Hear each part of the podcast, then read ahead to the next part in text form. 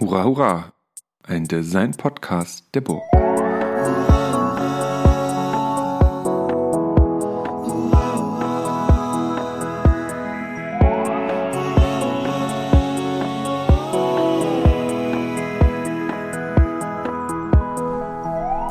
Hello. Hey, Laura. Um, this is the new episode of the Hurra Hurra podcast. And as you heard already, two things. There's a guest. Hello, Laura. and uh, we are doing it in English again. So, um, hello, Laura. Um, Hi. as um, we've been talking already a bit, mm, maybe can you introduce yourself and um, tell us where are we? Um, my name is Laura Drouet. Uh, I am the second part of uh, Studio Dots, a duo that is nomadic, uh, that goes around Europe um, producing exhibitions, workshops, mediation um, events. Um, and we are now sitting in a tiny office uh, of the Pillnitz Castle, um, which is hosting um, the exhibition Plant Fever um, that we, uh, me and my partner, uh, curated. Yes, basically, let's go. And you're a designer? I'm not a designer. You're not a designer. Nope. I am. A, I studied art history. I have a master in art history, and my uh, second uh, part has uh, studied uh, design in Milan. Um, yeah, and you um, and Studio Dots, you describe yourself as nomadic curators. Yes. What is nomadic curating? Um, we realized that being based somewhere is, um, well, maybe pretty boring first, and then also that we we wanted to be as close as possible as our projects, and many of our projects were traveling around, so we had to move with them. Um, so that's how we became nomadic. We moved from cities to cities first, and then um, we realized that we were better off cities. So we got van, and now we are moving from villages to villages, mountains to mountains uh, across Europe. And your um, so we are here for the Plant Fever exhibition and the upcoming um, summer school in Pillnitz. Yeah. Um, still, I think we have to take in the listeners a bit more on what is what is everything about going into the into the rural areas, being nomadic. What is your approach? What is um, what is the the aim, the output of your research, of the things you do? What what drives you to do things you do? Um, one part of the motivation to this nomadic life is to try out things by ourselves. We, um, by working as curators and researcher in the design field, we realized that we were very theoretical at some point and became too much uh, theoretical, Mhm. um, and that we needed to hold down a bit and do things with our hands, but not like uh, designers would expect um, to do. Mhm. Um, so we are, for instance, doing WWOOFing. It's a it's a voluntary um, approach that you give your you give a hand to farmers in organic farms, and in exchange they give you food um, and accommodation. So that's one part of it that we felt was important, especially because now we're doing a research on rurality. So to be closer to what we are studying is important because we understand it better and we feel part of it, part of the reality. We understand the problems people are uh, having. Uh, we see the problems and we deal with the problems also with them uh, as well. We were in the mountains in the Alps two years ago, and there were some issues with water, for instance, and sourcing water was a problem. So we, we were part of solving the problem with just uh, hands and and, and foot feet. Um, so yeah, it's just being as close as possible as the subject that we want to study. We feel is important to to to be more honest and to be more. Um, I don't know, trustful maybe also from the audience. Uh, we've, we've, yeah, we feel we, we've, we've been part of it, so we are more able to transmit what we know uh, better than just having read a book uh, about the topic, I guess. And so all your works um, I see it in the in the curation of the Plant Fever exhibition. Yeah. And I see it on the um, on the project that uh, that are visible online. Mhm. They always have that nature focus. Everything is l- related to r- to organic materials, to to living matter. Is that a right perception, or Mhm. is, is there less or more to it? Well, Plant Fever was the first real big project we did and was all about plants and was just the sensibility that we have about the these living beings that are plants that are so different from us. Um, and since then, it became a kind of a red thread, the, the plants and also the non-humans word, like um, on a broader sense. We feel it's important in the age of climate change and all the questions that uh, are arising on how can we survive as human um, humans, um, and and we understand it that having read so many books and having talked with so many philosophers or scientists that you understand that it's not just about us humans it's about others as well. And if we want to survive uh, on the planet that we've made nearly uh, impossible to live on uh, we will need to partnership with others that are not Mhm. humans um, so that's why we're trying to i guess organically we're driven by uh, plants and other beings Yeah, that's interesting because there is. It's not long ago that um, that the, the the term of human-centered design was so big that yeah we have to bring in the human, the the, the person, the user Yeah. uh, into the center of all, all our design activities. Um, but now you call it phyto or phyto-centered design, which is a more than human yeah. design approach.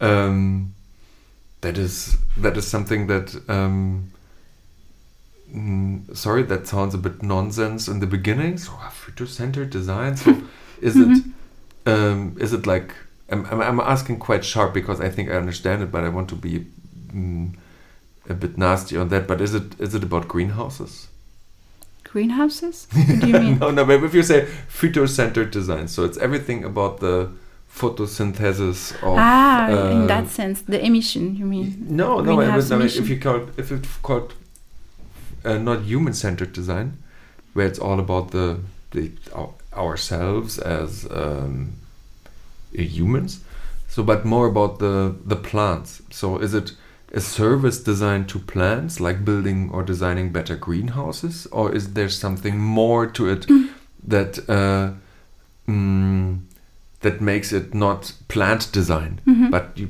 you could have it called plant design, but you call it phytos or phytocentered design. Tell me a bit more about that approach. Um, so back in 2017, Mhm. it's true when plant fever came into our mind. Um, it's true that the, the human-centered design was something really, really big, and I think it was uh, plant fever came up maybe like a, a reaction against Mhm. this uh, idea of just thinking about us humans, um, and because phyto-centered means Phytocentered, right? yeah, phytocentered means um, well, phyto means plants in Mhm. Greek. So the idea was to look at design through another perspective, the one of the plant, um, and little by little it grew as um, something that started as okay, we should design maybe with uh, plants in mind, and that's in the chapter two of Plant Fever. We have this explore, uh, but little by little we we we developed the concept further and thought maybe that's that's not enough um, and the phytocentered design should be something more um, seen as a holistic uh, way of seeing design that is not taking humans apart from it but is bringing back humans into the the the tree of life let's call it to make a, an image a metaphor or something. Um, so to bring back humans uh, part of the whole thing because we've been extracting ourselves too much from the whole world that we are part of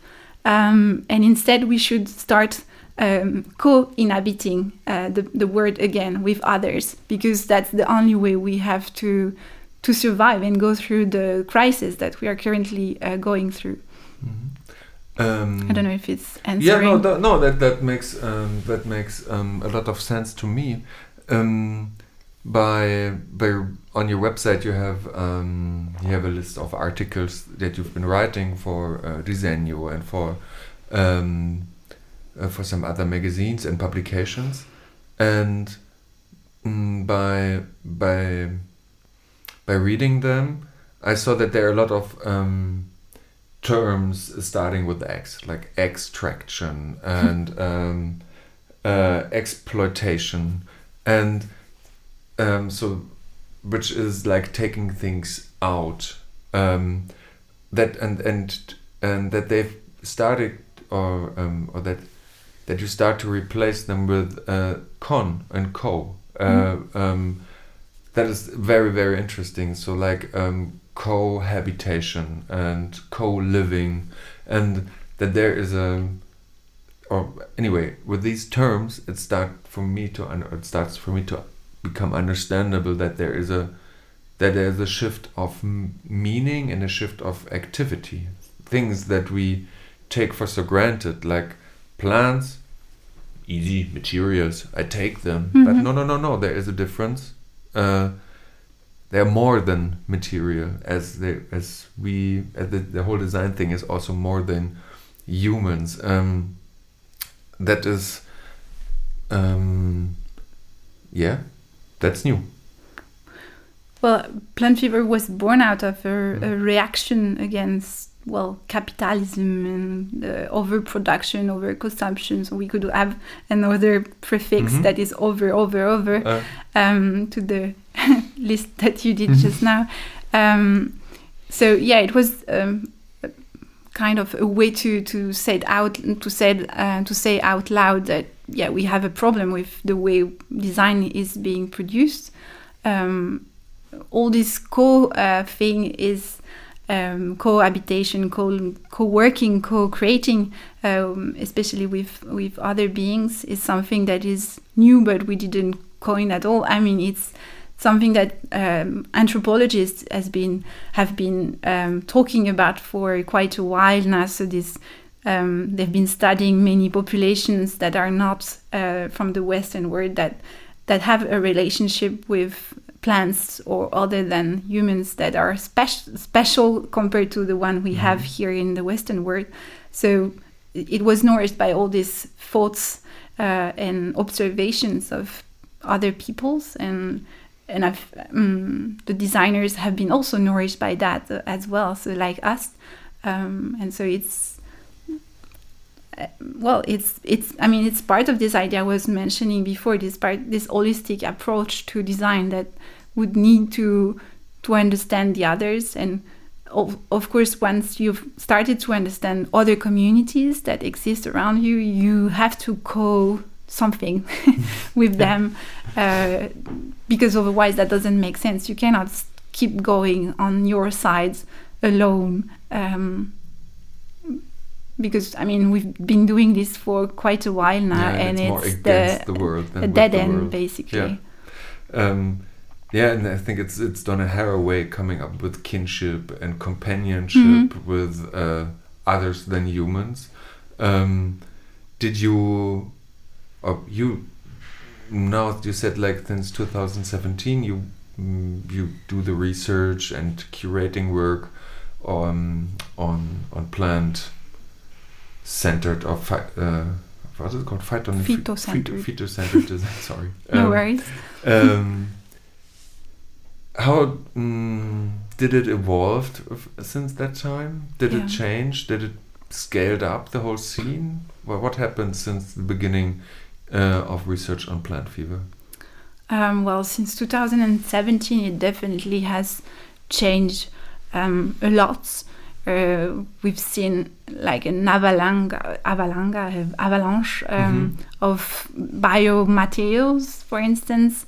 A lot of designers uh, using waste of uh, industrial uh, production, transforming it into something of value, uh, into goods, uh, consuming goods, um, and we've been quite loud on on that uh, topic each time we do a lecture on the topic. We we are quite critical because Mhm.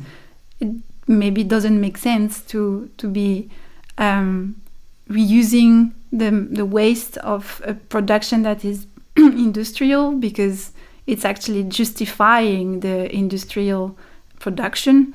So, um, like for instance, just to give an example, but we have projects that in plant fever that are using the leaves of pineapples uh, out of so they are being uh, kept uh, after they've been harvested uh, the the pineapple. So the pineapple is used for our own consumption human consumption and then the leaves are left behind.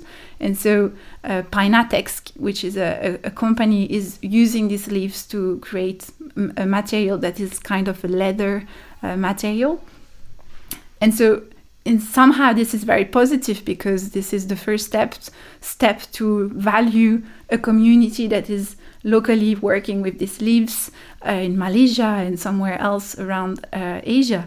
Uh, but in the other hand, it's also supporting an industrial monoculture, which is pineapple, uh, which we find is problematic as well. So the way designers are also somehow in, instrumentalized by these big companies that are yeah, monoculture uh, producing uh, is something that we've been yeah trying to raise awareness on uh, and instead promote something that would be more pluricultural that would allow um, yeah a more um, less productivist uh, way of thinking Yeah, design. and, and you said you've started as a as a con um, as a contra to uh, to capitalist uh, system, but in in that case, um, the designers mm, substitute or not substitute support Yeah, um, exactly. a capitalist system by thinking Yeah. of uh, doing something yeah. else or better. Which is nice. I mean, I was talking with one of the guides of Mhm. the exhibition uh, before, and of course, you need one step and then another step. It's always good to be first to be um, tackling the wastes, and then maybe we come later and say, oh, maybe it's wrong to only be doing this. But always we need steps. Of course, we can't change the everything in one second and one. Um, uh, in, a, in a schnips of a finger. yeah, exactly. um, but um, yeah, it takes time, of course. Yeah. Um,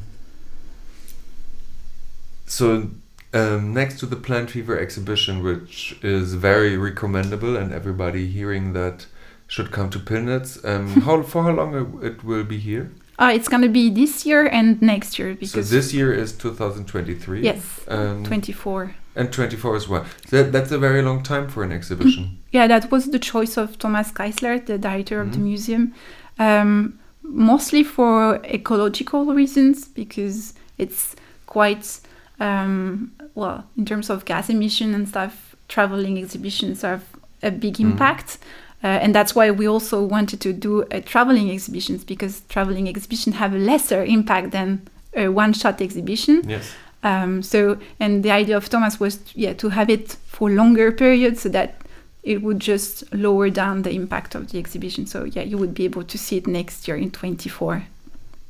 And now there is also the summer school coming up, Yes. um, which is very related to the exhibition, isn't it? Yeah. Um, can you tell a bit about um, your curating approach on the um, on the summer school, as this podcast is also not about not only about um, currents in in design, but um, also about the, the the transmission and mediation education of design. Um, so we were invited by Thomas uh, Geisler to to to imagine this new uh, chapter of their um, school.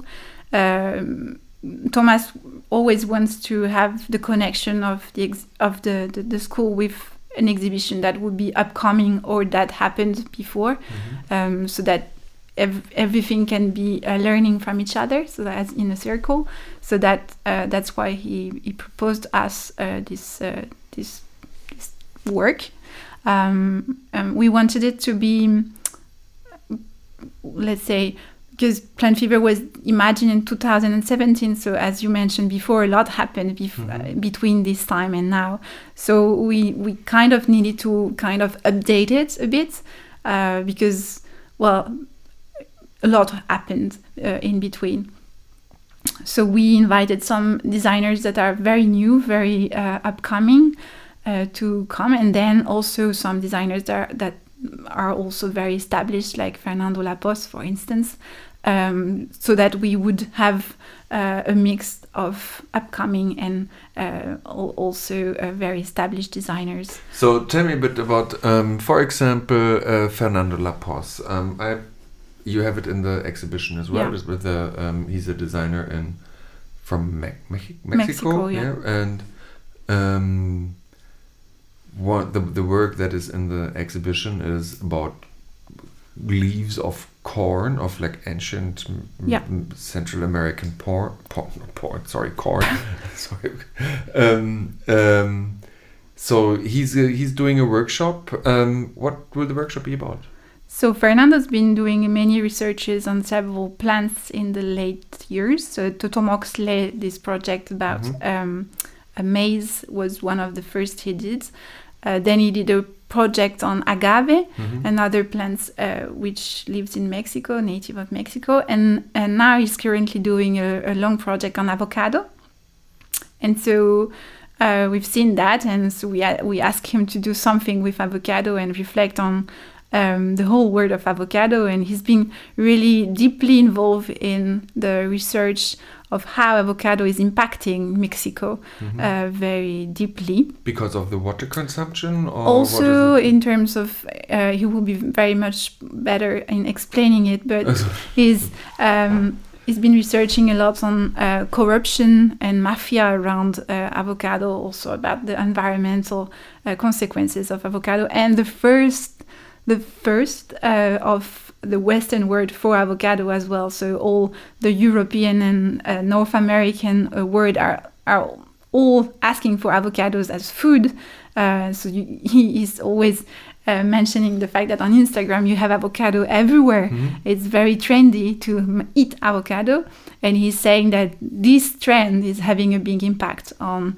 on, On on, people and well, on the yeah. land in Mexico. So the workshop will be about um, exploring these uh, narrations.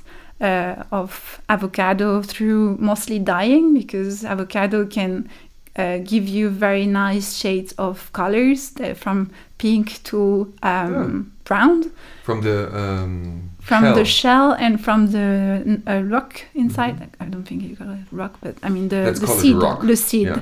Uh, so you get yeah very nice different shadows of colors that are yeah from pink to brown.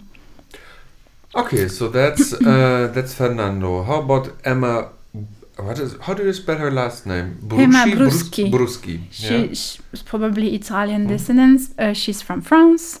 Uh, she's been uh, she graduated very recently, uh, and she did a beautiful research on um, wheat and um, I haven't got the name in English. Well, it's a cereal that is being produced for Mhm. uh, for consumption, uh, and her whole work is all about. Um, is very much oriented on fashion and accessories. So she is she's been diving into very ancient practices of pe- peasant people, um, like weaving or um, uh, embroidery or like all these kind of very refined works uh, that have been used by women or uh, men uh, in the past. Yeah, in and the harvest culture, isn't it? Like I saw the, the, the images on her website. Yeah.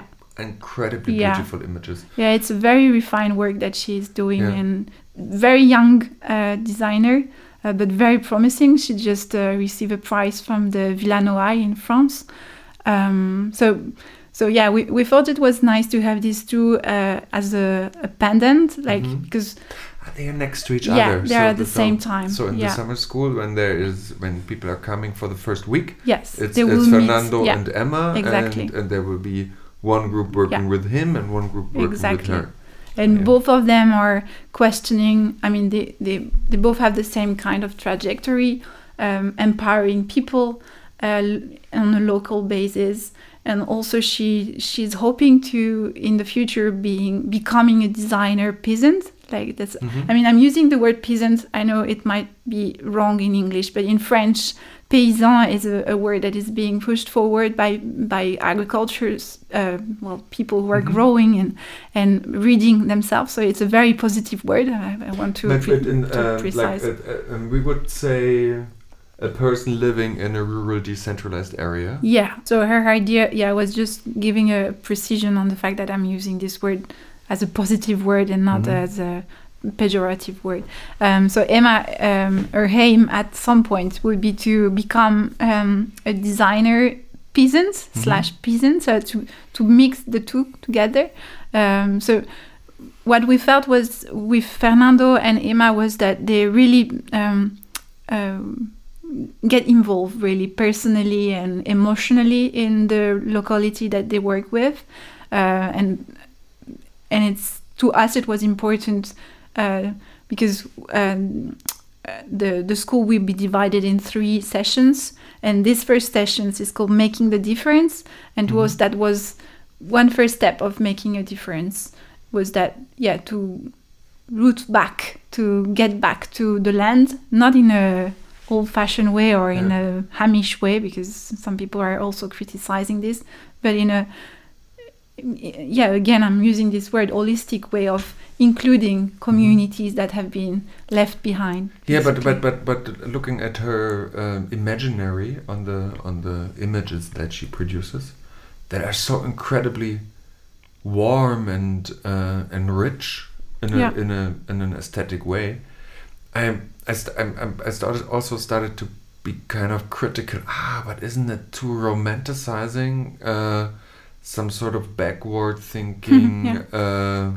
Arts and crafts, very low world complexity uh, um, attitude in a way. So neglecting Mhm. certain um, global inter, inter intersections in that we live in. So, but not. I don't want to blame her for that. I was. Mhm. This was just starting to come into my mind. uh, But in the same way, I was also uh, discussing in my discussing in my head.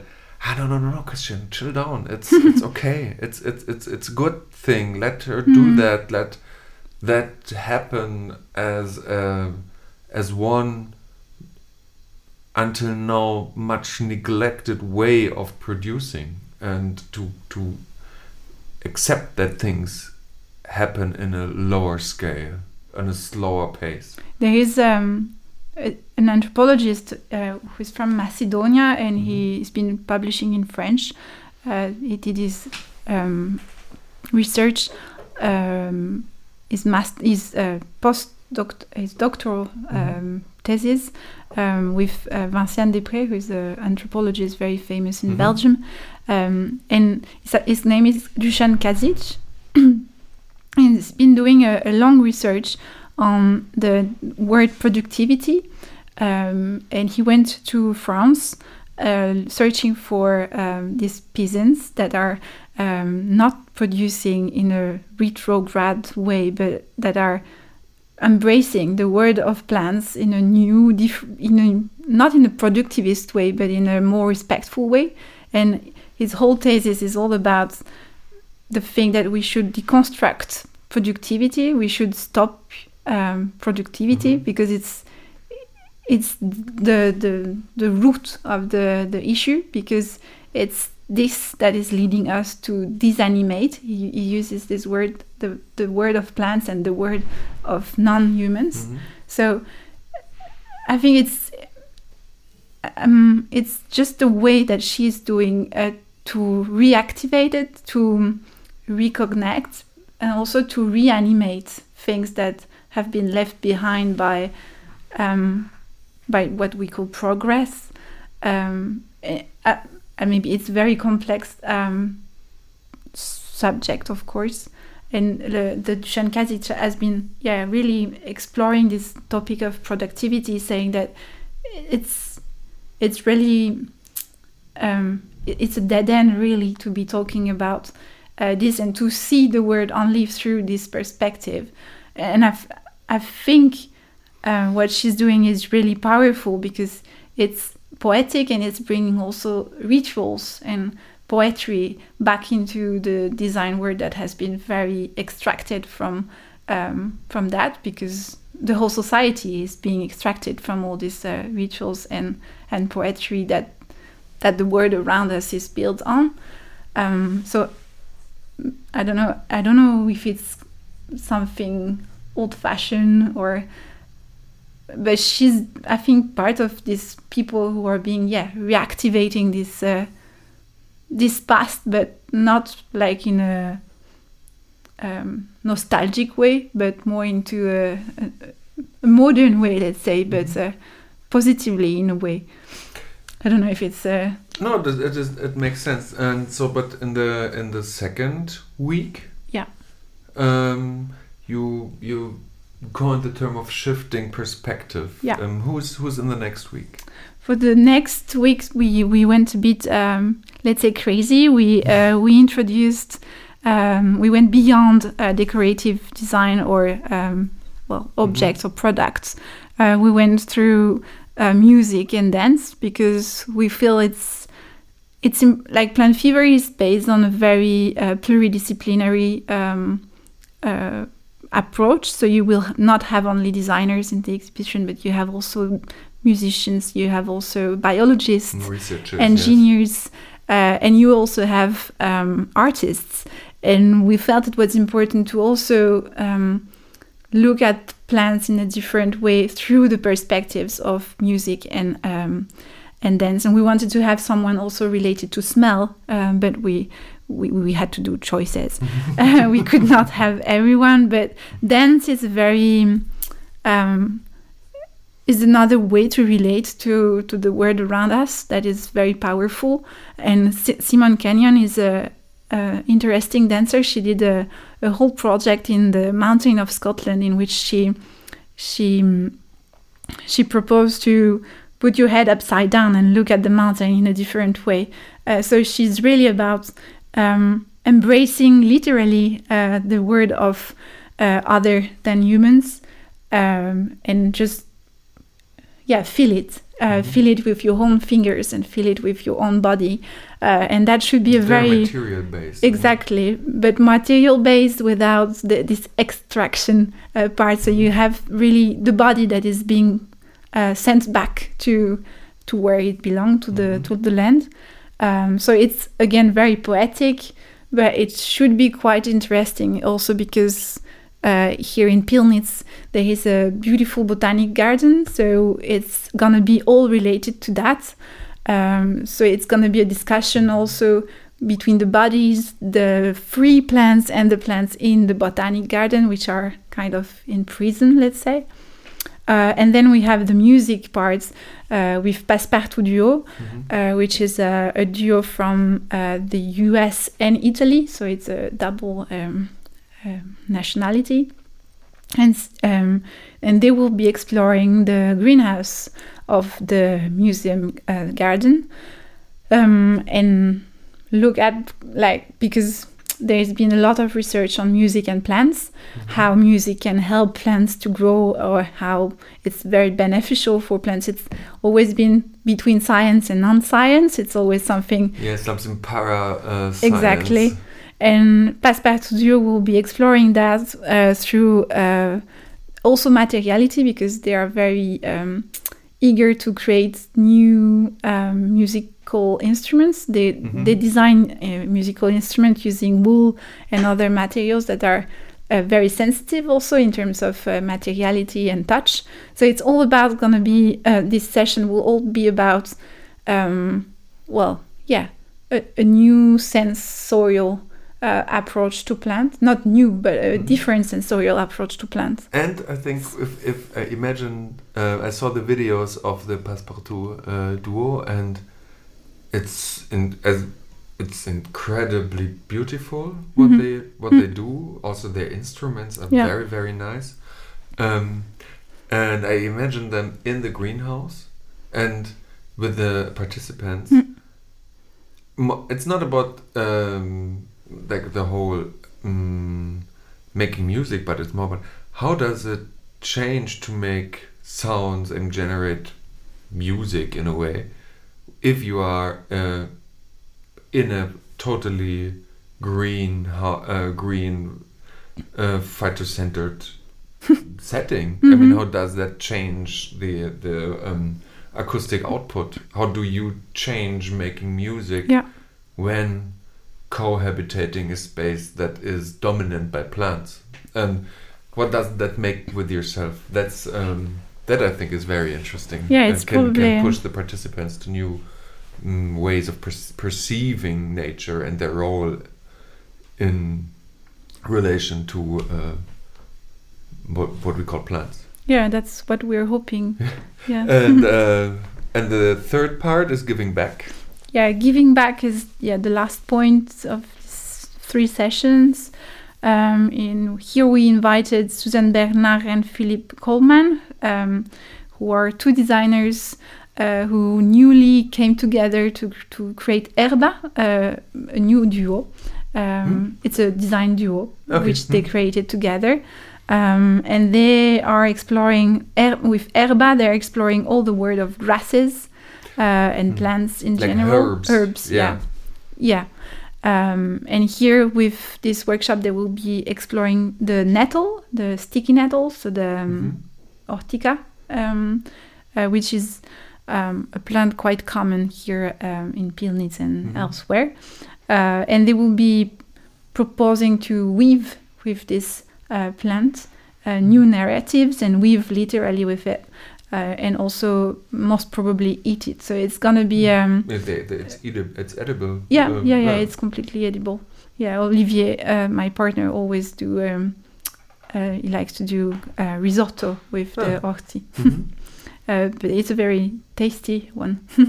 it's also used by women for um, on herbal teas. You Mhm. can use it when you have uh, um, um, pain in the tummy when you have your Uh, periods. yeah. You can drink it, and it helps uh, cool down the the cramps.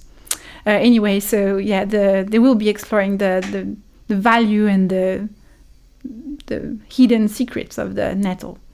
And it's you. And then yeah, we we will be Olivier and I um, leading a, a workshop on curating. Um, here we we propose the museum to work uh, from the collection, so we will be exploring.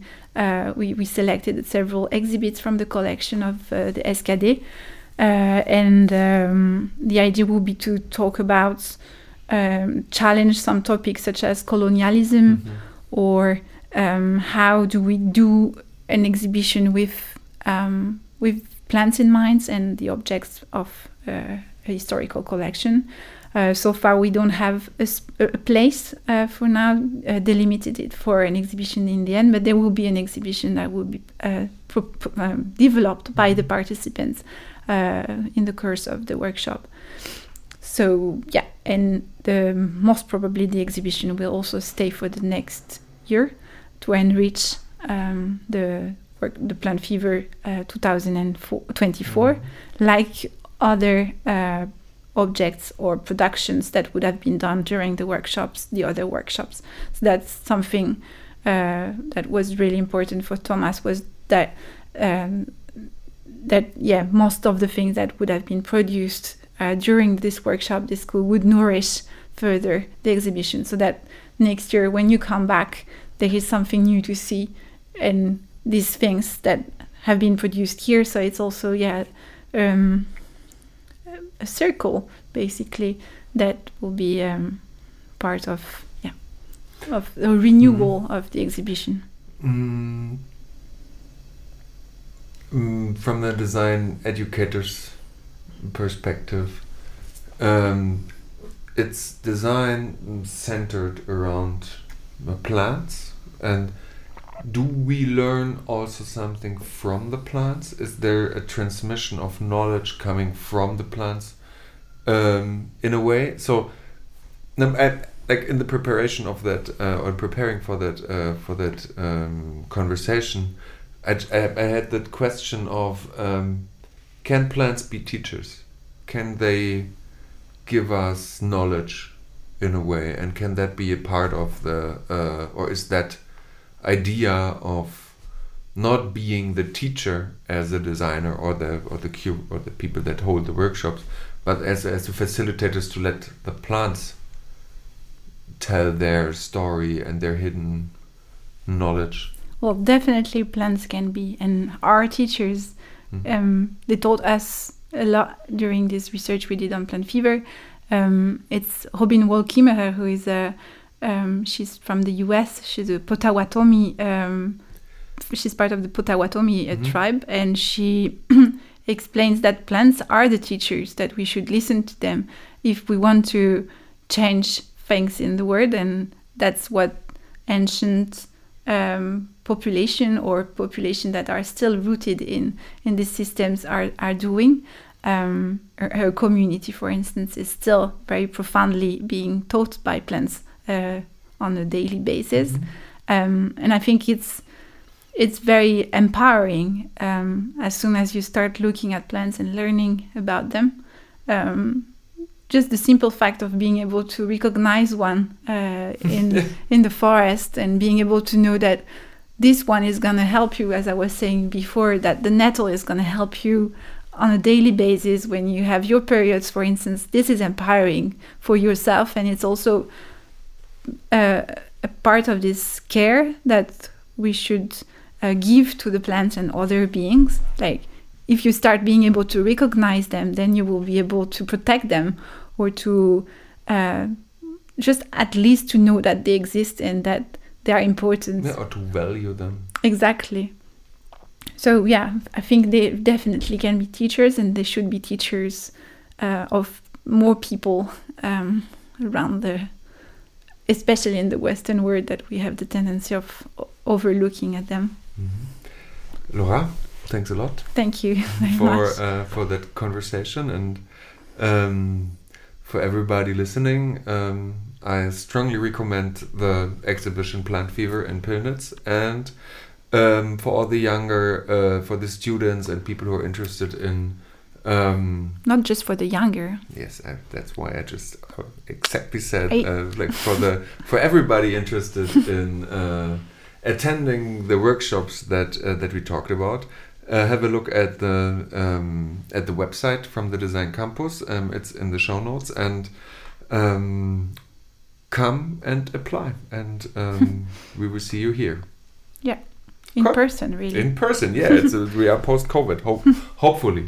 yeah, and we will be here, uh, me and Olivier, the whole uh, period, uh, camping Perfect. with the van. Camping with the van with Yeah. the Mofi. Yeah. Yeah, cool. so um, thanks, Laura, and Thank you. um, seeing you here uh, during the summertime. Yeah.